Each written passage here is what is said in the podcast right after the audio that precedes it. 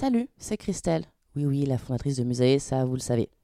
Juste avant que vous écoutiez ce podcast, j'ai deux annonces à vous faire. La première, c'est qu'en 2024, on lance le Safe Space Musée. Qu'est-ce que c'est? Des ateliers, des newsletters, des événements, des podcasts. Bref, en fait, c'est un espace de ressources et de solutions pratiques pour vous aider à prendre soin de votre santé mentale au quotidien. Les deux premières thématiques qu'on va aborder, ça va être les TCA et la dépression. Et pour vous proposer une information vérifiée, accessible et utile au quotidien, on s'est associé à deux personnes clés de la communauté scientifique. La première, c'est Michael Worm-Herminger, chercheur, enseignant, auteur et producteur du podcast Les mots bleus. Michael, vous l'avez déjà entendu sur le musée. Et la seconde personne, c'est le docteur Astrid Chevance, psychiatre, docteur en santé publique et porteuse du projet de recherche Compare Dépression. Alors pour retrouver toutes les infos sur Safe Space, allez sur musée-tomorrow.com. Et hop, attendez, la deuxième nouvelle, c'est que pour aller plus loin dans notre engagement en faveur de la santé mentale, on a décidé de soutenir la recherche scientifique publique sur la dépression.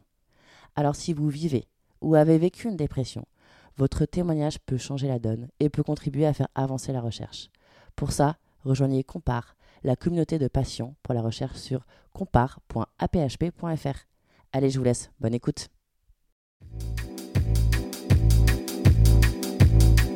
Salut, salut, c'est Christelle, la fondatrice de Musée. Depuis quelque temps, la parole s'est libérée sur la santé mentale. Le terme est rentré dans notre vocabulaire. Franchement, c'est tant. Hein. Cet enjeu a été pendant trop longtemps invisible et volontairement invisibilisé. Quand j'ai décidé de créer Musée en 2021, je voulais briser les tabous sur la santé mentale, libérer la parole, en montrant qu'elle était partout, tout le temps. En démontrant que nous sommes toutes et tous concernés. En expliquant qu'elle n'a vraiment rien à voir avec l'individualisme. Bien au contraire. Prendre soin de la santé mentale, c'est apprendre à s'écouter pour mieux écouter l'autre. C'est tisser à nouveau le lien social, c'est adoucir notre rapport au monde. La santé mentale, je le dis souvent, c'est un enjeu citoyen. Pour autant, elle est encore mal comprise. Elle est même devenue à la mode et parfois un gros fourre-tout. Mais sait-on vraiment ce qu'elle veut dire?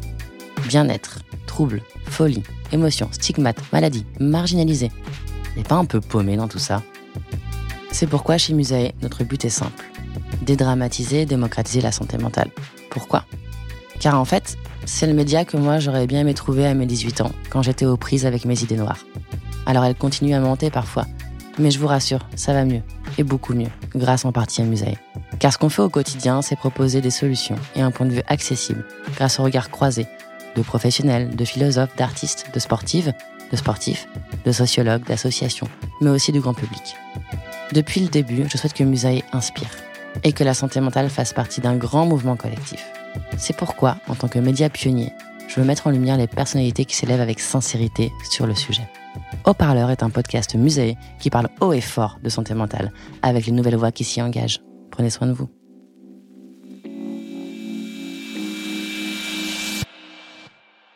Et pour ce premier épisode de cette hors-série, je suis très honorée de recevoir l'écrivaine et la créatrice du podcast féministe La Poudre. Bonjour à toutes, bonjour à tous et bienvenue. Et bonjour à vous, Lorraine Bastide. Bonjour Christelle, je suis très honorée d'être ici, moi aussi. Moi également. Lorraine, je voudrais commencer cette interview en vous demandant comment allez-vous, mais comment vous allez vraiment? C'est drôle parce que c'est euh, le même genre de questions euh, que je pose euh, dans, dans le podcast dont, dont, je suis venue vous parler aujourd'hui. Et évidemment, ça va de soi quand on parle de santé mentale de demander aux gens comment ils vont vraiment et pas comment ils vont tout court. Mm. Cas, on répond juste oui, oui, ça va. et donc, moi, ça va. Là, ça va bien en ce moment. Je suis dans une période un petit peu, euh, on va dire, un peu d'hyperactivité, où mon hyperactivité naturelle est très activée en ce moment, parce que je lance des nouveaux projets, parce que voilà, j'ai énormément d'engagement, de rendez-vous, d'idées qui foisonnent. Donc euh, voilà, je, je, sens bien qu'il faut que je canalise tout ça pour que ça tienne. Et heureusement, j'ai des outils euh, dont, dont, je sais me servir aujourd'hui comme le sport, le sommeil, euh, et des choses qui font que ça reste très joyeux et que je me fais pas encore déborder par les événements. C'est vrai qu'aujourd'hui, on se rend compte dans un contexte euh, un peu particulier euh, pour vous. Vous venez de clôturer, je crois, le dernier épisode de La Poudre en décembre dernier avec Vandana Shiva. C'est une aventure qui a duré plus de sept ans. C'est devenu aussi, voilà, comme le dit euh, Virginie euh, Despentes, l'une des plus belles et complètes archives du féminisme euh, en France. Et vous venez aussi de publier votre ouvrage que j'ai lu, Courir l'escargot, aux éditions JC Lattès, qui parle beaucoup de santé mentale en filigrane. Et vous allez également bientôt nous dévoiler donc votre dernière création. On en parlera un peu un peu plus tard. Du coup, ouais, j'ai le sentiment qu'on a un peu à une époque charnière pour vous. Et quand j'ai lu en fait courir euh, l'escargot, euh, je me suis dit qu'il y avait une vraie urgence euh, de ralentir euh, pour vous. Est-ce que, est-ce que je me trompe? C'est très bien dit, c'est très bien résumé et c'est tout ce que j'ai voulu euh, dire dans ce livre, dans le titre en fait déjà courir l'escargot. Oui, il y a une urgence à ralentir euh, que heureusement euh, j'ai ressenti. Bah, ce livre, je l'ai écrit euh, il, y a, quelques mois, l'année dernière, en fait, dans le courant de l'année 2023. Et je pense que c'est l'année où j'ai appris à ralentir et surtout où j'ai compris que ce ralentissement, il m'était vital en fait, qu'il était aussi un outil précieux dont je disposais euh, pour euh, pour gérer à peu près tout en fait mieux dans ma vie. Euh, que ce soit bah déjà commencer par ma propre santé mentale ma propre santé tout court parce que vous savez mieux que quiconque que voilà enfin les les deux sont complètement interconnectés. Mais aussi mes relations personnelles qu'elles soient amicales familiales amoureuses mes relations professionnelles mon rapport au monde. Et c'est quelque chose qui va pas de soi parce que parce que je, je, je, déjà le monde va vite, on va tous vite, on marche vite dans la rue, on consomme de l'information extrêmement vite. Voilà, on a aussi une impression globale d'une accélération du temps, de l'histoire, de l'actualité. Donc le monde va très vite. Moi, je suis une personne qui va très vite dans ma tête. C'est des choses qui m'ont été diagnostiquées très récemment. Enfin, moi, j'ai mis 40 ans aussi à, à avoir des mots, des diagnostics posés sur la façon dont mon cerveau fonctionnait, alors que je me suis débattue un peu euh, toute seule euh, pendant, pendant tout ce temps euh, avec ce, cerveau un peu bizarre que j'ai. Et voilà, et ce mot de ralentissement, je raconte dans l'escargot qu'un jour, ça m'est apparu comme une évidence. Et je l'ai tatoué sur mon bras. J'ai tatoué ralenti avec un petit cœur à côté. Et, depuis que j'ai tatoué ce mot sur mon bras, bah, ça va mieux en fait, parce que j'ai le mot d'ordre. Et vous pouvez vous le rappeler? Quand vous je avez... me ouais, je me le rappelle. Euh, c'est passé, ça a été une longue mise en place.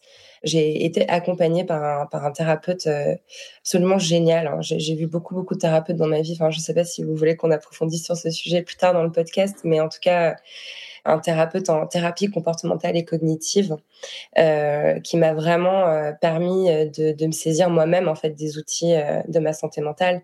Et ça passait par la mise en place par exemple ça, ça, paraît tout bête et à chaque fois que je le dis je me dis mon dieu mais c'est un conseil naze que tu donnes aux gens mais en fait c'est vrai. L'établissement de routine en fait de moi me dégager du, du, temps euh, le matin euh, sans téléphone euh, pour faire du yoga, pour méditer, pour boire de l'eau, pour faire les choses dont j'ai besoin pour être bien, c'est-à-dire lire et écrire. Voilà, c'est ces temps-là en fait que je prends maintenant, mais que j'ai sacralisé. Ils ont eu un impact énorme sur sur ma santé. Et puis euh, et puis je prends aussi des rendez-vous avec moi-même dans, dans mon agenda. Je me bloque des journées, je me bloque des semaines, je me bloque des heures où je sais qu'il y a rien. Alors, rien avec moi, c'est rarement rien parce que quand il y a rien, du coup, ça foisonne, ça voilà. Mais n'empêche que euh, j'ai un peu desserré en fait. J'ai appris à dire non, j'ai appris à trier et, euh, le fait et de voilà toutes ces mises en place m'ont permis de fait de de ouais de ralentir. Mm. Et c'est vrai que je rebondis sur ce que vous dites sur euh, oui on a l'impression que voilà c'est des choses toutes bêtes entre guillemets mais souvent enfin souvent en tout cas moi ça m'est arrivé euh, c'est euh, depuis que j'ai réussi à mettre des routines effectivement que je respecte et que du coup j'ancre dans le quotidien que je me rends compte que finalement ça me stabilise euh, d'un point de vue de la santé mentale. Parce que j'ai aussi cette espèce euh, d'hyperactivité alors qui peut être très cool aussi parce que ça permet de monter plein de projets, ça permet effectivement de rencontrer plein de gens et d'avoir une certaine curiosité, mais qui peut être aussi très auto-fatigant. Et le fait effectivement de, de commencer la journée en, en coupant, en se posant, en écrivant, euh, en s'écoutant, moi je sais en tout cas que ça manque pour le reste de la journée et quand je ne fais pas ça, je pars tout azimut et après c'est du grand n'importe quoi c'est ça. Je vois mmh. vraiment la différence entre les jours où je le fais et les jours où je le fais pas. Après, c'est super difficile à mettre en place parce que ça fait longtemps, en fait, euh, que c'est des choses même qu'on peut lire parfois dans la presse féminine. Enfin, c'est des choses qui sont un petit peu galvaudées. Prenez un temps pour vous le matin. Euh, faites votre petit journal le soir avant de se coucher et qu'on survole. On se dit qu'on fait une fois ou deux. Mais vraiment arriver à l'ancrer dans le quotidien, à en faire quelque chose qu'on qu zappe pas, quoi, qui devient aussi évident pour soi que se brosser les dents ou boire son café, euh, ça prend beaucoup, beaucoup de temps. Euh, j'ai eu des périodes où j'y arrivais pas, des périodes où je le faisais bien pendant un mois, puis après je lâchais complètement. Euh, d'ailleurs, c'est ce que je raconte un peu dans, dans l'escargot. Euh, mais, mais voilà, j'ai mis, je pense, bien un an et demi, deux ans à ce que ce soit complètement ancré. Et, et oui, ça change tout ça change tout. Mais c'est pas facile. J'insiste sur le fait que c'est pas facile parce que c'est ça aussi la différence entre un, petit conseil anodin qu'on donne et, une vérité qu'on essaye de partager, c'est que en fait ça paraît simple mais ça l'est pas. Non, non, c'est comme aussi bien dormir. Ah, c'est facile de dire ça. Ah oui, mais le sommeil euh, sauve tout euh, dans la santé mentale. Oui, super, mais... Quand on se réveille à 4 heures du mat toutes les nuits parce qu'on a des crises d'anxiété, comment ça se passe? C'est ça, e-, exactement. Ou quand on est mal logé aussi parce que du coup, euh, effectivement, on peut pas bien dormir. Enfin, c'est pas non plus donné, donné malheureusement à tout le monde. Euh, je veux juste rebondir aussi sur quelque chose que vous avez dit sur ce que vous avez appris pour prendre soin de votre santé mentale. C'est aussi euh, savoir dire non. Et donc du coup, euh, savoir effectivement euh, dire non pour se retrouver. Et moi, il y a, y a une phrase que j'ai notée dans Courir l'escargot qui, qui m'a fait écho moi à titre très personnel. Hein. Euh, le repli n'est pas un abandon, il faut du courage et croire en sa capacité de résurrection. Est-ce que pour vous, finalement, le repli, c'est aussi une manière effectivement de prendre soin de sa santé mentale, mais c'est aussi une forme de résilience? Ah, C'est en tout cas... Euh à mon avis, c'est la meilleure posture, disons, pour atteindre une forme de résilience. C'est une étape, je dirais, euh, nécessaire vers la résilience. Euh, et c'est, oui, ça demande du courage. Cette, phrase, elle est effectivement importante pour moi dans le texte et je vous remercie de l'avoir relevée parce que finalement, euh, le fait de s'isoler, de se couper, de, de, renoncer à certaines interactions sociales, ça va pas de soi en fait. Et j'ai l'impression aussi que en tout cas moi particulièrement, c'est peut-être aussi quelque chose qui est induit par mon genre, par mon milieu social, par tout un, un certain nombre de, de, de structures.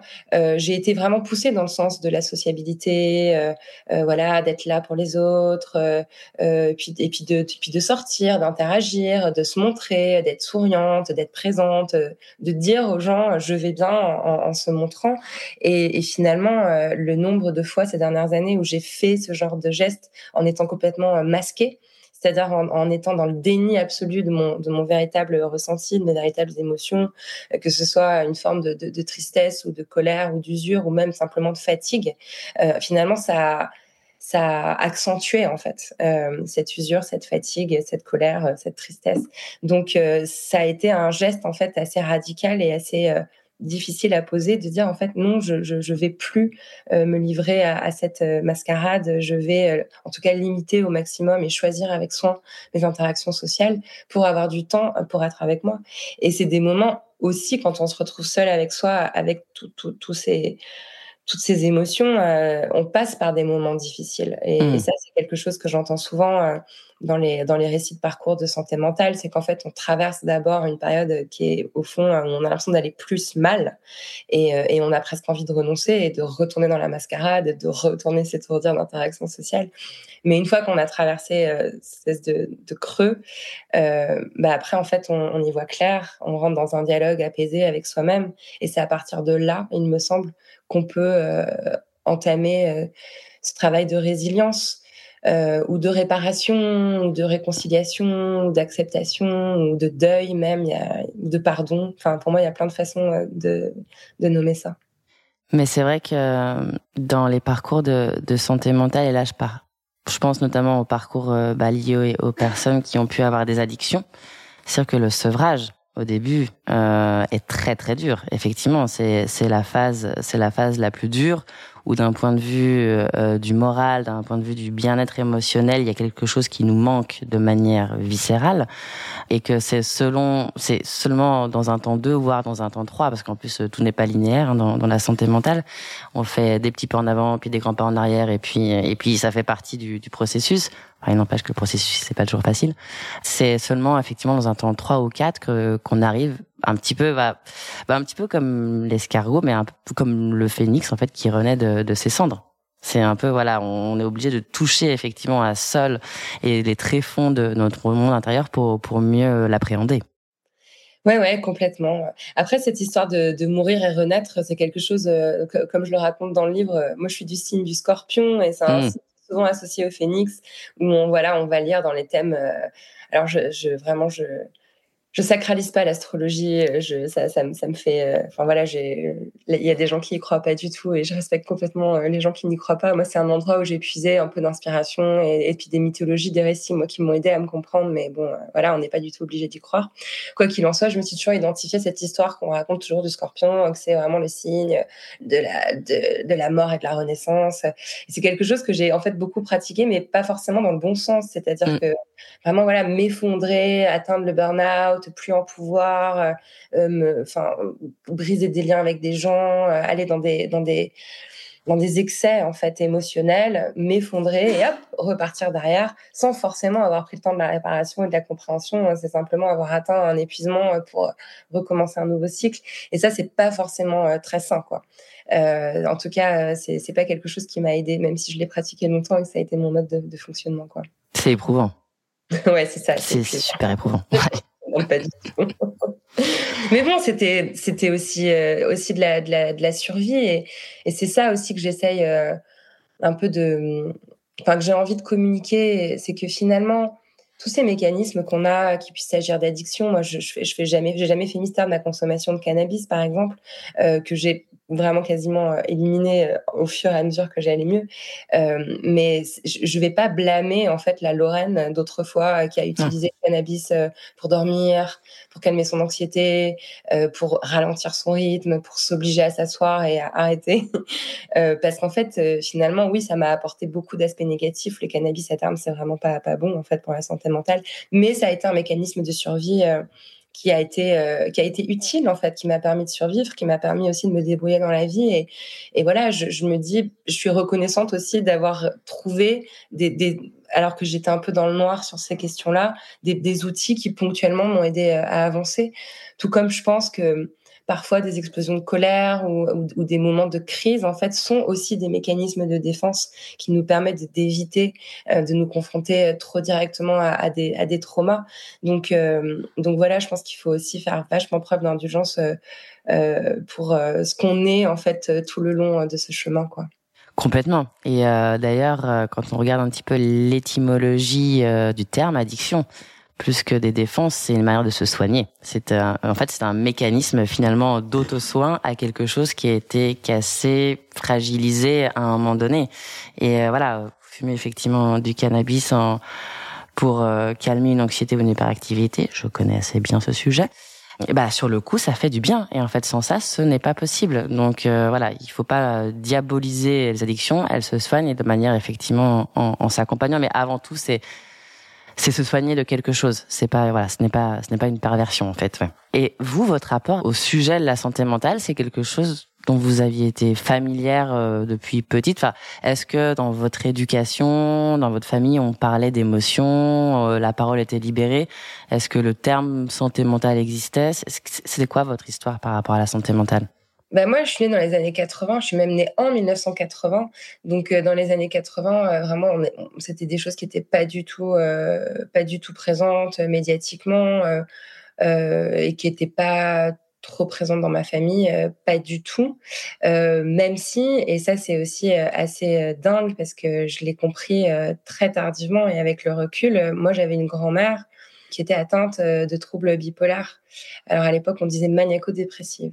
Mm. Et, euh, et, je, et ma grand-mère avait un rôle important dans ma vie. Elle me gardait très souvent. C'était voilà pendant les vacances. C'était toujours elle qui était à la maison. Mes, mes deux parents travaillaient, donc euh, elle s'est beaucoup occupée de moi.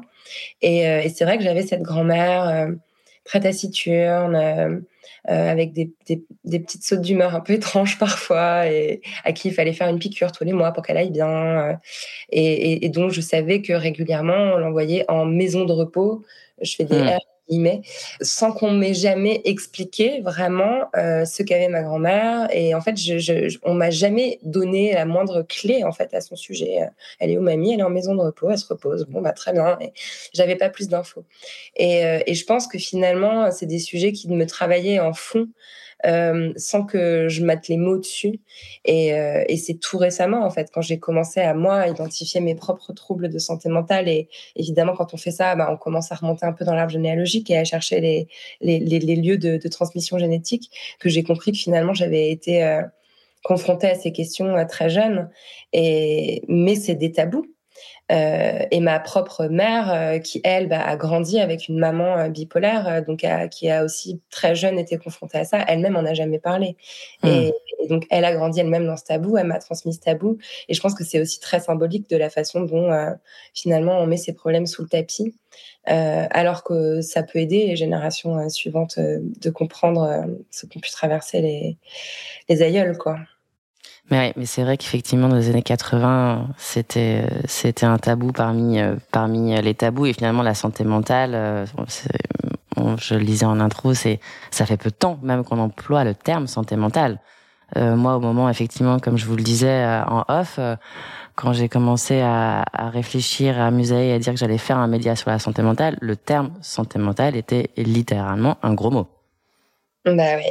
Mm. Bah, ça, ça, me fait penser à quand j'ai lancé la poudre, le mot féminisme, c'était un gros mot. Mais c'est du même ordre, c'est du même ordre. Et même encore maintenant, hein, quand, quand je parle avec des personnes, euh, j'allais dire d'une certaine génération, je pense qu'il y a un peu de ça quand même. Mm. Mais, euh, mais moi, par exemple, le fait d'avoir eu un, un, un, TDAH, un trouble de l'attention avec hyperactivité diagnostiqué là tout récemment, moi, ça m'a vraiment changé la vie. Ça m'a permis euh, de vraiment comprendre et aussi de dédramatiser en fait des grands moments de mal-être que j'avais pu ressentir en me disant mon dieu mais j'ai un énorme problème je suis complètement folle j'arrive pas à vivre. Alors qu'en fait non il y a des explications hyper rationnelles et des façons assez simples d'y remédier. Et ça ça m'a vraiment changé la vie. Mais aujourd'hui euh, je vois des personnes euh, qui, qui me rétorquent oh ça existe pas le TDAH oh ça suffit avec ton truc oui oui c'est ça tout le monde a un TDA euh, et, c'est à la mode ou je sais pas quoi. Mmh. et, et, je me dis waouh il y a quand même encore énormément de travail à faire. Quoi. C'est un peu euh, comme dire, euh, enfin bon, euh, les, tous les hommes ne sont pas des monstres, c'est pas structurel, c'est des cas, c'est des cas individuels, etc. Enfin, c'est le même genre d'approche en fait au fond, et, et c'est le même travail de défrichage euh, qu'il y a à accomplir euh, et de sensibilisation. Et, euh, et, je pense que voilà, enfin ce que vous avez euh, fait avec Musae depuis trois ans, et moi ce que j'ai envie aussi de commencer à contribuer à faire, c'est de mettre dans l'espace public un maximum de récits, un maximum de personnes qui partagent leur vécu, parce que plus on sera nombreux, nombreuses à dire bah si en fait ça existe, si la santé mentale c'est un sujet qu'on peut réfléchir à part, qu'on peut traiter, ça va forcément essaimer et inspirer un, maximum de personnes. Mais, euh, mais je crois effectivement que la route est, plus longue qu'on croit. Oui, ouais, ouais. Et effectivement, même si là, le terme santé mentale est rentré dans, dans le débat public, ça ne veut pas dire que tout le monde est à l'aise avec, et ça ne veut pas dire que les gens euh, savent forcément de quoi il en retourne non plus. Ouais, complètement. Euh, je pense qu'il y a un énorme travail aussi à faire de vulgarisation, et même le, terme en fait, il est encore, il est finalement assez large en fait. Je hmm. pense on est aussi un petit peu en train, en train de le définir. Je ne sais pas ce que vous en pensez, mais finalement, euh, moi, quand j'ai commencé euh, à réfléchir à ce sujet, euh, au départ, je pensais enfin, ça, correspond à la conversation qu'on a eue en off aussi euh, juste avant l'interview. Mais voilà, je pensais effectivement me concentrer sur les troubles psychiques, sur les choses qui sont euh, listées dans, ce livre qu'on appelle le DSM, que les personnes qui s'intéressent à la psychologie connaissent et qui liste un peu toutes les pathologies.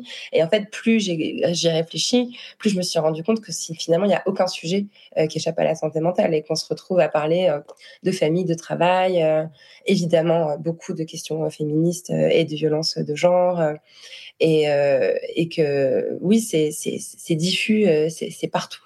Et, c'est ça qui est excitant aussi. c'est Exactement. C'est un énorme champ euh, dont, dont, dont on a à saisir aujourd'hui, quoi. Mais c'est clair qu'elle est partout, qu'elle est tout le temps et qu'elle régit tellement de choses. Mais elle est invisible. Et elle a été invisibilisée volontairement. Bon, ça, c'est une vision poétique dont on parlera plus tard. Mais euh, oui, et justement, moi, je suis très heureuse euh, qu'il y ait voilà des, des, nouvelles voix avec vous, notamment votre point de vue et votre force de frappe qui, qui s'empare du, du sujet. Est-ce que du coup, vous pouvez nous en dire un peu plus sur euh, sur ce que vous souhaitez apporter à ce vaste sujet de la santé mentale? Ah bah avec grand plaisir. C'est aussi pour ça que je voulais venir euh, chez Musée aujourd'hui parce que j'avais envie de raconter ici, euh, avant toute chose, ce que je m'apprête à, lancer. Euh, donc, bah, pour faire un peu l'historique, en fait, moi, c'est clairement la réflexion féministe qui m'a mmh. amené à réfléchir aux questions de santé mentale. Et, et, et, c'est important pour moi de, de l'appuyer, de le souligner parce que je pense que peut-être extérieurement, euh, ça peut ressembler à euh, Lorraine Bastide change son fusil d'épaule, euh, elle s'intéresse plus aux féministes, elle s'intéresse plus aux gens, elle s'intéresse maintenant à la santé mentale, c'est un tout autre sujet. Alors qu'en fait, c'est tout l'inverse. Euh, je me suis rendu compte, j'ai quand même passé sept ans à interviewer en fait des, des, des, des, personnes, principalement des femmes, euh, enfin en grande partie des femmes et des personnes sexisées, sur leur parcours de vie en, en, ayant, en, en, choisissant comme angle dans mes, dans mes interviews euh, les, les, violences de genre euh, et, les, et, le sexisme qu'elles avaient pu rencontrer dans leur parcours. Et finalement, à parler avec elles, je me suis retrouvée systématiquement à, à par moment soulever des questions sentimentales, euh, mmh qu'il s'agisse par exemple des traumatismes qu'on peut se trimballer une vie entière quand on a subi des violences euh, sexuelles, euh, qu'il s'agisse aussi euh, de dépression euh, qu'on peut subir suite à un, un accouchement, le postpartum, ou alors une séparation, ou juste le, le, le, chaos de la vie quand on est une femme et toutes les violences systémiques qu'on va rencontrer. je me suis aussi confrontée à, aux questions de traumatisme transgénérationnel quand il était question de, de, de, de, migration, euh, de transmission euh, du traumatisme colonial. Euh, enfin, je retombais tout le temps, en fait, je me retrouvais tout le temps à parler avec ces personnes euh, de leur intime et donc de leur santé mentale. Et bien souvent, euh, elles sortaient du podcast de la poudre en me disant mais j'ai l'impression de sortir chez le psy, ça m'a fait mmh. tellement euh, de parler à la première personne, de pouvoir aussi exprimer des émotions, d'avoir l'espace en fait de le faire. Et, euh, et puis moi, ça a aussi eu un impact sur moi parce que ça m'a obligée à m'interroger sur euh, sur mes propres sur mes propres émotions, sur mes propres vécus et sur comment mon mon parcours en, ce qu'il a de, social et de genré peut avoir un impact aujourd'hui sur ma sur ma santé mentale. Donc donc voilà, j'ai commencé à creuser la question. Euh, et à me dire euh, finalement il faut un espace où je vais pouvoir faire la même chose que ce que j'ai fait avec la poudre. Mhm. C'est-à-dire qu'avec la poudre, j'ai voulu parler de féminisme avec des personnalités. Euh, c'est-à-dire demander à des artistes, à des chanteuses, à des autrices de parler de leur parcours de genre et me servant, en servant de ce parcours-là comme prétexte pour parler de féminisme. Donc là, je lance Folie Douce, donc c'est le nom euh, du podcast. euh, et dans Folie Douce, je vais faire la même chose que dans la poudre, c'est-à-dire recevoir des personnalités, des artistes, des écrivaines, mais aussi des, des hommes. Donc, okay aussi euh, pour la première fois interviewer euh, des mecs euh, pour parler de leur parcours, de leur vie, mais sous cet angle de la santé mentale. Et, j'ai commencé à faire des interviews. là, j'en ai quelques-unes dans la boîte et c'est et je sais déjà en fait le, le bien que ça va faire à énormément de monde parce que entendre une autrice qu'on admire ou un chanteur qu'on écoute parler de la dépression qu'a vécu sa maman quand dans son enfance et comment ça a impacté sa vie aujourd'hui, euh, parler des médicaments euh, qu'elle est obligée de prendre pour pouvoir euh, travailler, écrire, vivre normalement, ça dédramatise, en fait, ça normalise. Et, j'espère trouver un, maximum de personnes qui, sont prêtes aussi à s'exprimer sur ces sujets-là, même si pour l'instant j'ai l'agréable surprise de voir que en fait tout le monde tout le monde est partant. Mmh. Et j'ai aussi à cœur de donner la parole à des personnes qui vont bien ou qui ont l'air mmh. euh, d'aller bien. Euh, je trouve que parler de la santé mentale euh, toujours sous le trouble aussi du, enfin sous le prisme du trouble, euh, c'est ça, ça, ça oblitère aussi que la santé mentale, c'est aussi la santé mentale quand on quand on va bien et comment on fait pour aller bien? Et qui sont ces personnes qui ont l'air de jamais faiblir, qui ont l'air d'avoir un mental de fer, qui résistent à toutes les attaques, comment font-elles? Donc voilà. donc Folie douce, ce sera donc un podcast qui va finalement dans le format ressembler à la poudre en ce que ce sera à nouveau des entretiens euh, en profondeur avec euh, aussi la, la, bienveillance que j'ai essayé de, mettre dans mes interviews de la poudre que je veux continuer de, de transmettre dans ce podcast. Et ce sera aussi euh, une newsletter dans laquelle je veux recommander principalement des lectures mmh parce que c'est aussi ce que j'aime faire et ce que je sais faire, c'est-à-dire lire des livres et, donner envie de les lire. Et il y a énormément de, de, de, de livres qui sortent sur la santé mentale mais aussi des romans, des choses qui sont plus anciennes, ou que j'ai envie de recommander, qui m'ont aidé moi dans mon parcours. Donc, euh, donc voilà, je lance aussi une newsletter euh, dans le but euh, de pouvoir, euh, et je sais que c'est un modèle que Musae est aussi en train d'explorer, et il me que c'est vraiment l'avenir quand on veut être un média indépendant. Euh, évidemment, je vais avoir des annonceurs, parce que là, je me lance toute seule sans filet. donc, je vais avoir des annonceurs sur le podcast, mais je veux aussi pouvoir m'appuyer sur ma communauté et, et pouvoir aussi avoir euh, des revenus qui viennent directement euh, des personnes qui m'écoutent et qui me lisent. C'est formidable. Mais moi, je suis, je réagis. Euh, bah, moi, j'ai hâte de, de, lire et, et d'écouter. Euh, bien évidemment, je suis une fan inconditionnelle de, de la poudre et, et, en fait, et en fait, je l'entendais notamment sur, je sais pas, peut-être la dernière année euh, d'interview que vous avez faite. En fait, on vous parliez beaucoup beaucoup de santé mentale, soit en filigrane ou soit même avec le mot effectivement qui était euh, clairement euh, clairement évoqué, mais on se rend compte que voilà dans dans toutes les formes de violence, euh, il y a des problématiques de santé mentale. Dans toutes les formes de domination, il y a des problématiques de santé mentale. Et dans toutes les formes d'engagement, justement, il y a effectivement des logiques de, de santé mentale. Donc euh, oui, c'est clair que euh, Folie douce est la suite, euh, bah, la suite logique finalement de de la poudre. Est-ce que vous avez un je sais pas un, alors un angle particulier? Donc vous avez dit effectivement les gens qui vont bien, les personnes qui ont des troubles. Est-ce que vous avez, je sais pas. nous, on dit dédramatiser, démocratiser la santé mentale. Est-ce qu'il y a quelque chose de, voilà, un objectif particulier par rapport à ça? Eh ben, en fait, j'ai choisi, j'ai beaucoup tourné euh, autour du pot parce que euh, justement, je voulais essayer de trouver la petite catchline. Et, euh, et, finalement, j'ai choisi de dire libérer la parole. parce que, alors c'est vrai que le mot il est galvaudé, euh, que même moi, quand je l'entends euh, libérer la parole sur les violences sexistes et sexuelles, je suis là, oui, bah, c'est bon, euh, c'est pas comme si on parlait pas depuis des années du viol, etc. Donc moi, en tant que féministe, j'avais un peu cette expression, je l'ai un peu rejetée. Et justement, je trouvais ça intéressant de, de, de, me la réapproprier dans le cadre de la santé mentale, parce que finalement, je crois qu'on est au, au, degré zéro et qu'on est au stade où, en fait, en fait, l'enjeu là, c'est de faire émerger des voix. Et, et donc voilà, donc j'ai j'ai simplement décidé de dire euh, le podcast pour libérer la parole euh, sur la santé mentale.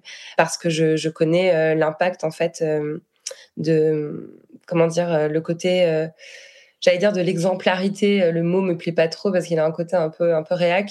Mais mais je sais par exemple que l'escargot, là dans courir l'escargot, le fait que je dévoile moi mes propres troubles, euh, ça a déjà fait que j'ai reçu 30 euh, mails euh, de, de lectrices qui me disent en vous lisant j'ai compris que ça m'a donné envie de parler de et, et, moi je crois tellement à, à, à, la force en fait de de, de, la, de la parole qui sème, qui se reproduit.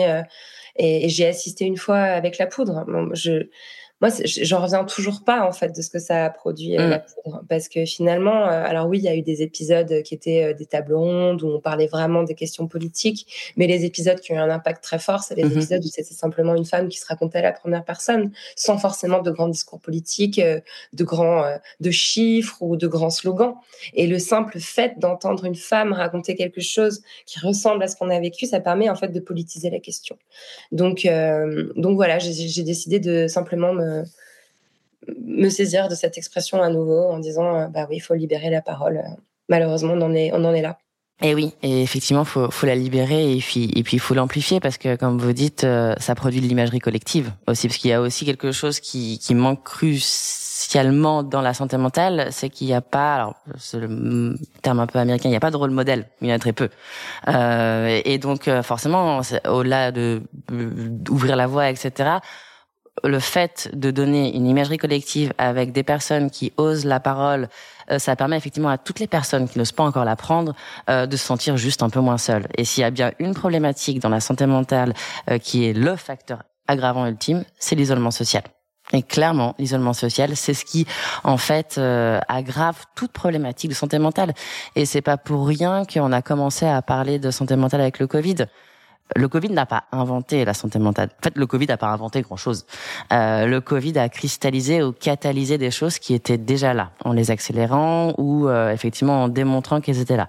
Et en fait, avec la santé mentale, on s'est tous et toutes, alors plus ou moins dans les mêmes conditions, pas plus ou moins pas dans les mêmes conditions justement, mais retrouvés seuls et seuls avec nous-mêmes.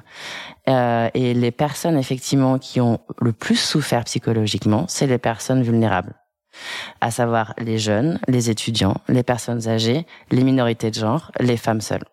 Et, et en fait, oui, ce sont euh, et ça pour casser un gros tabou sur la santé mentale. La santé mentale n'est pas un truc de riche la santé mentale en fait affecte euh, avant tout les personnes qui sont déjà vulnérables à la base et en fait c'est en ça que la santé mentale est un enjeu politique et que et qu'elle n'est pas que l'affaire du développement personnel. Donc là on dévie effectivement sur euh, sur la vision politique de la santé mentale et également collective mais c'est en ça que voilà, je le disais en intro et en off, le fait qu'on soit plusieurs à prendre la parole sur ce sujet on commence effectivement à créer ce mouvement collectif et citoyen et on, on juste on explique aux gens que la santé mentale elle a rien d'individualiste. La santé mentale effectivement c'est quelque chose de collectif. Complètement. Et en même temps, je peux pas m'empêcher aussi de, en, vous écoutant, euh, de évidemment les personnes qui ont une santé mentale, euh, la santé mentale la plus, la, plus impactée, la, la, plus touchée, euh, sont les personnes les plus précaires. Et on va retrouver en fait dans la santé mentale les mêmes mécanismes que dans la réflexion féministe. Je trouve pas ça anodin aussi d'observer que euh, on est on est plusieurs femmes. Enfin voilà, hors, hors micro tout à l'heure, on parlait de Camille Test par exemple, qui a lancé euh, un podcast avec Binge Audio, ou de Claire Touzard euh, qui a fait un, un, un, bouquin hyper important euh, sur sur l'alcool et, et, qui s'apprête, je crois, à lancer aussi un projet là-dessus. Et je trouve pas ça anodin d'observer aussi qu'on est voilà des femmes blanches bourgeoise, enfin en tout cas assez installée, euh, avec un bon niveau de diplôme et déjà un certain euh, un certain statut mm. social, à avoir aussi le privilège et la chance de pouvoir se saisir de ces questions. Euh, je pense qu'on va aussi très rapidement, il va falloir aussi qu'on soit euh, précautionneuse et, et conscientisée sur ces questions-là, c'est-à-dire que oui, la santé mentale concerne tout le monde et en même temps le privilège d'en prendre soin, d'y réfléchir, d'avoir un suivi thérapeutique, d'avoir l'espace pour se créer ces fameuses routines dont on parlait au début, ça reste aussi un privilège encore de classe en fait, euh, hyper hyper important. Euh, donc euh, donc voilà, je pense que c'est aussi ça notre rôle euh, et c'est aussi ça que j'ai envie d'essayer de porter, comme j'ai essayé de le faire dans la poudre pour euh, aussi créer un discours féministe qui soit pas qu'un discours féministe blanc et bourgeois, euh, aussi de réfléchir à comment ces problématiques se posent de façon très différente en fonction du milieu social et culturel euh, dans lequel on, a pu grandir. Et, euh, et c'est des enjeux, encore une fois, qui sont hyper politiques. De toute façon, moi aujourd'hui je vois pas plus politique. j'ai vraiment, c'est aussi pour ça d'ailleurs que je me suis décidée à créer Folie douce, c'est que je, je, me suis rendu compte que mon mon, mon, sentiment d'injustice, mon militantisme, mon envie de, de, changer le monde, elle se situait de ce côté-là désormais. Euh, c'est aussi parce que j'ai vu dans mon entourage des personnes beaucoup moins privilégiées que moi euh, traverser des périodes vraiment super douloureuses euh, et pas avoir dans leur environnement proche les ressources nécessaires euh, pour pouvoir prendre soin d'elles que je me suis dit mais c'est fou en fait. Ça m'a ça m'a fait naître une nouvelle euh, colère en fait. Une colère mmh. qui ressemblait à la colère que je pouvais ressentir en 2016 quand j'ai commencé à prendre conscience euh, du caractère structurel euh, du sexisme.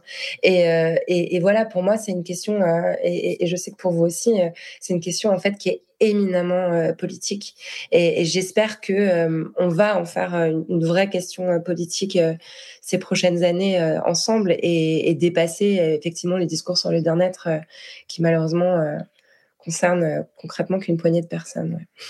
Effectivement, qui concerne effectivement, enfin, qui concerne les personnes qui ont les moyens culturels, euh, économiques euh, et, et, de réseau. Euh, mais finalement, est-ce que vous pensez que le principal tabou de la santé mentale est lié à son manque d'accessibilité ou le manque d'accessibilité aux soins? Je pense que c'est un enjeu euh, important, mais je dirais quand même que le principal blocage, euh, en fait, on va aussi retomber euh, sur une réflexion de genre. Moi, je sais que personnellement, si j'ai mis tellement longtemps à, à, parler de mes propres euh, dossiers, euh, y compris euh, du, de, enfin voilà, moi j'ai commencé la poudre en 2016 et j'ai parlé du fait que ma sœur avait été assassinée par un homme et et du, du stress post-traumatique que je vivais suite à, à, à, son, à sa mort violente. J'en ai parlé, que j'ai commencé à en parler timidement qu'en 2020. Euh, et quand on y pense, c'est quand même hallucinant. J'étais devenue une voix une journaliste référente sur les questions de genre en France et je n'étais pas capable d'énoncer le fait que dans ma propre famille, un féminicide avait eu lieu. Euh, et donc ça montre en fait aussi à quel point les mécanismes étaient ancrés en moi de honte en fait. Mm. Je ne vous dirai jamais que je vais mal. Je ne vous dirai jamais que je fais euh, une dépression euh, hyper grave tous les 3-4 mois. Je vous dirai jamais que je pète des câbles et que je suis hyper mal dans ma peau. Je vous le dirai pas. Je continuerai à être forte, parfaite, à être cette personne qui réussit, qui coche toutes les cases, qui, qui grimpe les échelons, etc. Et ça, ça vient vraiment euh, de mon éducation, mais de l'éducation en fait euh, collective que m'a donné la société, c'est-à-dire on valorise le fait d'aller bien, euh, le fait d'être forte, d'être endurante, d'être résistante. les héros, c'est les personnes qui sont fortes et qui sont endurantes. Or, ce système de valeurs, c'est un système de valeurs sexiste. C'est un système de valeurs euh, qui met la force au-dessus de la, vulnérabilité, euh, qui met euh, voilà le fait d'être, de se battre au-dessus du fait de de se confier et, de prendre soin de soi. Et, et, ça rejoint en fait toute la pensée du care, qui est quelque chose que j'ai, qui m'a aussi beaucoup mené d'ailleurs aux questions de santé mentale. D'ailleurs, la pensée du care vient de Carole Gilligan, qui est psychologue. c'est aussi moi la pensée féministe qui m'a le plus retourné le cerveau ces dernières années vient de la psychologie et c'est aussi hyper important de rappeler à quel point euh, toutes ces disciplines elles, s'entremêlent. Et donc, euh, je pense que vraiment le principal tabou, la principale barrière pour pouvoir parler de, santé mentale, c'est qu'on continue de penser que, euh, en fait, avoir des coups de mou, c'est nul. Et qu'on continue de penser que les personnes qui sont folles ou fous, euh, il faut les mettre à part. Euh, elles sont un problème dans la société. On va les marginaliser, on va les mettre en maison de repos euh, comme ma grand-mère. Il y a tout un système en fait, une structuration qu'on pourrait appeler validiste ou, psychophobe, qui fait en fait que toute personne qui présente le moindre début de dysfonctionnement va être disqualifiée. or, je connais pas une seule personne dans mon entourage qui n'a pas eu au moins un moment dans sa vie, un épisode dépressif, un burn-out, une insomnie, une addiction, un deuil difficile. Tout le monde connaît ces dysfonctionnements et tout le monde avance masqué, verrouillé, avec la honte absolue d'en parler. Euh, donc, euh, donc voilà, je pense que au-delà de ces structurations euh, sociales, sociétales dont on vient de parler, il y a aussi un énorme tabou culturel qui, pour le coup, est, est vraiment, vraiment partagé par, par tout le monde. Et c'est aussi pour ça que j'avais envie de donner la parole à des hommes mmh. dans Folie douce, parce que je pense que peut-être que voilà, les, les, femmes et surtout les femmes féministes, on, on commence à être un peu pionnières sur cette sur ces questions-là, mais il faut absolument qu'il y ait des hommes aussi qui parlent, qui viennent parler de leur vulnérabilité euh, et qui viennent aussi euh, dire publiquement euh, qu'ils ne sont pas ces espèces de robots sur, surperformants qu'on voudrait qu'ils soient. Ah, mais clairement, effectivement, si les hommes acceptaient davantage ou avaient davantage accès à leur vulnérabilité, il y aurait beaucoup, beaucoup moins de violence de tout, de tout ordre. Allez-y. Non, exactement, c'est ça. C'est ça. C'est ça. Et je suis, et effectivement, Enfin, là, juste avec cette petite phrase, vous, activez aussi une autre pensée, euh, c'est que quand on, quand on regarde euh, finalement les procès qui ont lieu euh, de, des hommes qui ont accompli des violences ou des viols, et là c'est vraiment le tabou ultime, et j'y vais vraiment en marchant sur des œufs et en prenant 10 milliards de précautions, mais évidemment que la santé mentale des auteurs, autrices de, violences est un enjeu sociétal colossal, et que voilà, enfin c'est aussi une façon d'actionner de prendre le problème aussi à la racine, quoi. Complètement. Et pour rebondir aussi euh, sur ce que vous disiez, donc oui, il y a l'accessibilité aux soins, mais aussi euh, l'accessibilité à, à la vulnérabilité. Et c'est vrai que, alors, d'autant plus dans nos, euh, en France, pour plein de leviers euh, culturels, alors qu'ils soient religieux aussi, notamment liés à la religion euh, catholique, euh, mais aussi pour des questions d'ordre public. effectivement, cachez-moi cette folie que je ne saurais regarder. et c'est finalement tout le propos aussi de Michel Foucault. par rapport à l'histoire sur sur la folie, c'est également tout le propos de Erving Goffman, qui est un, sociologue qui a écrit un ouvrage très important en termes de santé mentale alors années 70, je ne suis pas sûre, je ne m'en souviens plus, euh, mais qui s'appelle Stigmate Et, euh, et, voilà. Et en fait, le fait de vouloir euh, cloisonner, légiférer, gérer la vulnérabilité ou ce qu'on considère euh, faussement la faiblesse, c'est aussi une manière, voilà, de gérer l'ordre public. Et c'est en ça que la santé mentale finalement est, complètement, euh, est complètement euh, politique. Et, et je pense que que l'enjeu par rapport à la santé mentale, c'est aussi de libérer la parole et également d'éduquer à la vulnérabilité, mais vraiment d'éduquer parce que ça, on, on nous l'a pas appris. Donc il faut effectivement qu'on qu'on nous l'apprenne. Euh, il faut savoir que voilà, vous disiez que la santé mentale, les problématiques, les burn-out, les troubles psychiques concernent littéralement tout le monde.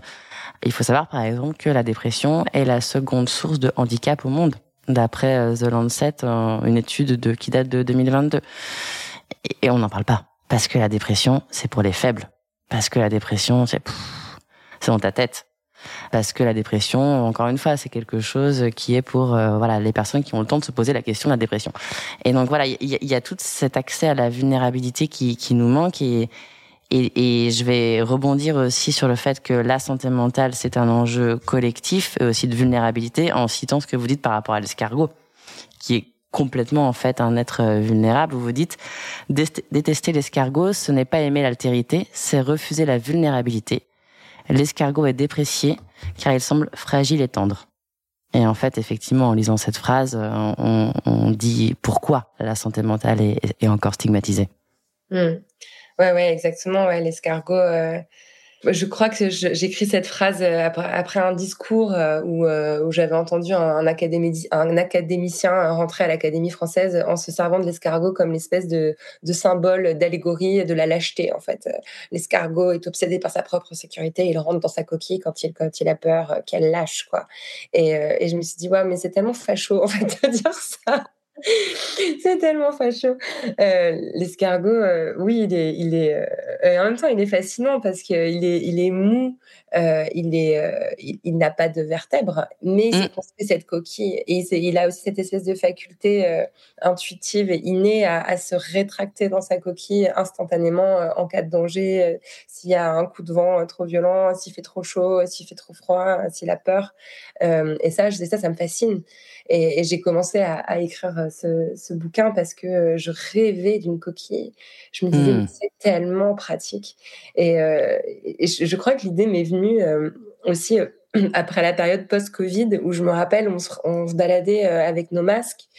Et, et je me souviens que, quand j'étais dans la rue avec mon masque sur le, sur le visage, ma capuche et mes écouteurs avec ma musique dans mes oreilles, je me sentais tellement bien, je me sentais protégée de l'extérieur. Je me disais, ouais, mais en fait, j'aimerais bien que ce soit la norme, en fait, et que toujours être un peu être un peu caché et pouvoir aussi envoyer le signal au monde de non ne, ne venez pas me, parler maintenant parce que je enfin voilà donc c'était pas forcément la solution. Mais euh, mais en tout cas euh, oui l'escargot il a cette espèce de double euh, de double fonction euh, qui ressemble aussi à ce qu'il y a en nous c'est-à-dire qu'il y a une mmh. vulnérabilité euh, mais aussi une force et, mmh. et une capacité à, à, se protéger et, et à se mettre à l'abri quoi et vous, c'est quoi vos ressources en termes de santé mentale? On en a parlé un petit peu euh, tout à l'heure en parlant de, de routine que vous avez commencé effectivement à, à, mettre en place. On a parlé aussi du diagnostic qui a été, j'ai l'impression, pas une étiquette, mais plutôt une ouverture, un mode de lecture qui vous a aidé à avancer. Et là, maintenant, au, quotidien, c'est quoi vos, c'est quoi vos, ouais, vos lieux ressources ou vos personnes ressources pour prendre soin de vous? Bah, mon psy, hein. oui. je continue, euh, je continue à le voir euh, une fois par semaine. Ça a longtemps été deux. Euh, il m'a vraiment fait vraiment beaucoup de bien. Et la thérapie comportementale et cognitive, je sais qu'en France, c'est encore un peu compliqué parce qu'on est un pays où on valorise encore tellement la psychanalyse. Euh, J'essaye de pas être jugeante, mais euh, vous voyez mon visage. et la tête que je fais quand je dis le mot psychanalyse. Enfin, faut savoir que moi j'ai été, enfin j'ai été suivie par énormément de thérapeutes. J'ai mmh. De voilà, j'ai vu, des psychanalyses et des psychanalystes pendant euh, quasiment 15 ans euh, après la mort de ma sœur et jamais personne m'a aidé, jamais personne n'a diagnostiqué euh, ce que j'avais. Enfin, qu'il y avait quand même quelque chose d'assez obvious. Il suffisait de me faire passer un test et cocher des cases pour comprendre en fait qu'il y avait un problème structurel qui était bien, bien antérieur à, la mort de ma sœur. Et, et ça, c'est quand même dingue que les 8, 9 euh, thérapeutes que j'ai vus pendant ces 15 ans n'aient jamais euh, réussi à, mettre le doigt là-dessus. Donc voilà, la thérapie comportementale et cognitive a été pour moi vraiment... alors, je sais pas si enfin, ça, ça, correspond pas forcément à tout le monde, mais moi, je suis quelqu'un qui adore apprendre, qui adore lire, euh, qui adore me documenter, diguer et creuser sur les sujets comme toute bonne personne TDAH. et, euh, et, donc, euh, ce que j'aime bien dans la TCC, c'est que le thérapeute, il se met à un niveau complètement horizontal par rapport mm. au patient. Il se pose pas en espèce d'expert tout puissant qui détient le savoir et qui attend patiemment que le que le patient prenne enfin voilà, il arrive par lui-même. moi, mon, mon, thérapeute, il m'a dit tiens, lis ce bouquin, regarde ces vidéos, va sur ce site. Puis comme il a vu que je, je l'ai bouffé très vite, il m'a dit bah lis cette thèse. voilà, il m'a aussi beaucoup nourri, quoi. Et, euh, et donc, je pense qu'il y a tout ça pour en arriver à, une vraie réponse à votre question. Le fait de, m'informer moi-même euh, sur, sur mes troubles, euh, d'aller chercher des informations euh, aussi bien dans, dans des médias ou en écoutant des podcasts de personnes concernées, mais aussi sur des revues plus scientifiques de psychologie et, en allant voilà voir tous les débats qu'il pouvait y avoir autour des différents diagnostics et tout, ça m'a énormément aidé. Le fait de me saisir moi-même de, de, savoir et de connaissances au sujet des voilà des, des, différents diagnostics qui m'avaient été posés, ça m'a ça m'a ouais, ça m'a sauvé en fait. Ça m'a permis de me sentir euh, vraiment en, possession de moi-même. Mm. Et aussi petit à petit, euh, en fait, je pense que ce qui m'a le plus aidé, c'est que petit à petit, je me suis mis à identifier euh, les, les, les, signes précurseurs de crise. Là où autrefois les choses me tombaient sur la gueule du jour au lendemain, je disais mais merde, pourquoi j'ai encore mm. Bah là, je suis capable de me dire oh là, là t'es un peu fatigué, tu vas prendre une journée off, là t'as besoin oh tiens de boire de l'eau, bonne idée. Euh, ou, de, ou, de, ou de mettre à d'éviter les réactions impulsives en remettant à plus tard certaines choses. Enfin, vraiment, j'ai plus du tout euh, le même quotidien euh, qu'il y a deux ans, quoi. Et c'est génial, non? Ouais, c'est chouette. Ouais, ça fait du bien. Bah, c'est-à-dire que l'impact est, est, radical aussi bien pour soi-même, mais aussi pour les gens de notre entourage. Complètement. Et donc finalement, le podcast Folie douce, enfin le projet, parce que du coup c'est pas qu'un podcast, c'est un peu le prolongement aussi de ça. C'est aussi un peu le prolongement effectivement de cette introspection et, et, et de vous votre compréhension de en fait ouais en comprendre les rouages, ça a permis effectivement de mieux interagir avec vous-même, avec le monde. Exactement, ouais, c'est exactement ça. C'est vraiment euh, c'est vraiment la suite logique, quoi. D'ailleurs, mon, mm. psy est mort de rire hein, que je lance un podcast sur le sujet. Il me dit, bah oui, je ne suis pas surpris. Mais, euh, mais effectivement, euh, effectivement, c'est la, c'est la, c'est la suite logique, ouais. Et, d'ailleurs, j'ai aussi envie, euh, j'ai fait une direction artistique un peu, justement, je voulais pas que ce soit sombre. et, donc, je fais quelque chose d'un peu joyeux sur le ton un peu de la comédie musicale. C'est une musicienne hyper talentueuse qui s'appelle Irma qui m'a composé une musique. Mm. Et, euh, et, en fait, euh, dans, dans, le générique de Folie Douce, euh, je dis le podcast qui libère la parole sur la santé mentale a commencé par la mienne. Parce qu'en fait, j'ai aussi envie de tomber le masque et j'ai aussi envie de dire aux auditrices de la poudre qui, pour certaines, voilà, ont une image hyper idéalisée de moi, qui me voit comme cette personne posée, mature, qui réussit et tout. Genre, ah, méfiez-vous quand même, je suis pas, c'est mmh. pas si simple que ça. Et il y a un petit peu de de zinzinnerie euh, derrière. Euh, donc, voilà, j'ai aussi un peu envie de raconter ça et, de me dévoiler. Et, dans les interviews, même si je vais garder ce ton euh, journalistique ou dans les interviews, je pense que je vais quand même plus parler de moi et, me permettre aussi de, confronter mon, vécu à celui de mes invités plus qu'avant. Eh oui, effectivement, c'est beaucoup de résonance, hein, ce genre d'interview. Et c'est passionnant et, et c'est des... Ouais, et moi je trouve que c'est un autre journalisme aussi. Ouais, complètement. Ouais. Journalisme plus euh, assumé. Le... Ouais, ouais c'est ça, c'est ça. Et est-ce qu'on peut en savoir plus sur euh, le timing Où est-ce qu'on pourra le retrouver euh, Eh ben, alors je sais pas quand on va diffuser l'épisode, mais en gros, euh, le, j'envoie un communiqué de presse donc jeudi. Ouais. Donc après demain. donc le, le, on peut s'abonner à Folie Douce à partir de jeudi sur toutes les plateformes de podcast, donc Spotify, Apple, Deezer, Amazon, enfin voilà, il, sera partout. On pourra aussi s'abonner à la newsletter. Mm-hmm. je vais mettre en ligne les premiers interviews le 1er février. En tout cas, moi, je suis euh, ravie, effectivement, comme je le disais en introduction, qu'il y ait de nouvelles voix qui euh, s'élèvent pour libérer la parole sur euh, sur la santé mentale et et en faire un, mouvement collectif et, citoyen aux côtés aux côtés de Musée. Merci d'avoir été la première invitée de, de ce hors-série, Lorraine. Bah, merci infiniment, Christelle, et vraiment merci à Musae d'avoir euh, ouvert la voie euh, sur ces questions. Enfin, euh, vraiment, aujourd'hui, je veux que ce soit gravé dans le marbre. Le 16 janvier 2024, aujourd'hui en France, il y a à peu près que sur Musae qu'on trouve des informations fiables et il y a énormément de contenu. Moi, je suis aussi impressionnée par déjà la quantité de contenu qui a été archivé, de ressources, de références. et donc voilà, donc je suis surtout moi hyper honorée d'être d'être lancée par Musae, qui pour moi est clairement le pionnier euh, ou la pionnière sur cette question en France. Bah, je suis plus qu'honorée effectivement que, que Lorraine Bastide euh, effectivement dit ça sur sur Musae. Merci beaucoup. Prenez soin de vous. Ceci, ce terme n'est pas galvaudé. on va le dire, on va continuer à le dire à fond à tout le monde. Exactement. Et, euh, hâte d'écouter et de lire du coup Folie douce. Merci beaucoup Christelle. Merci Lorraine.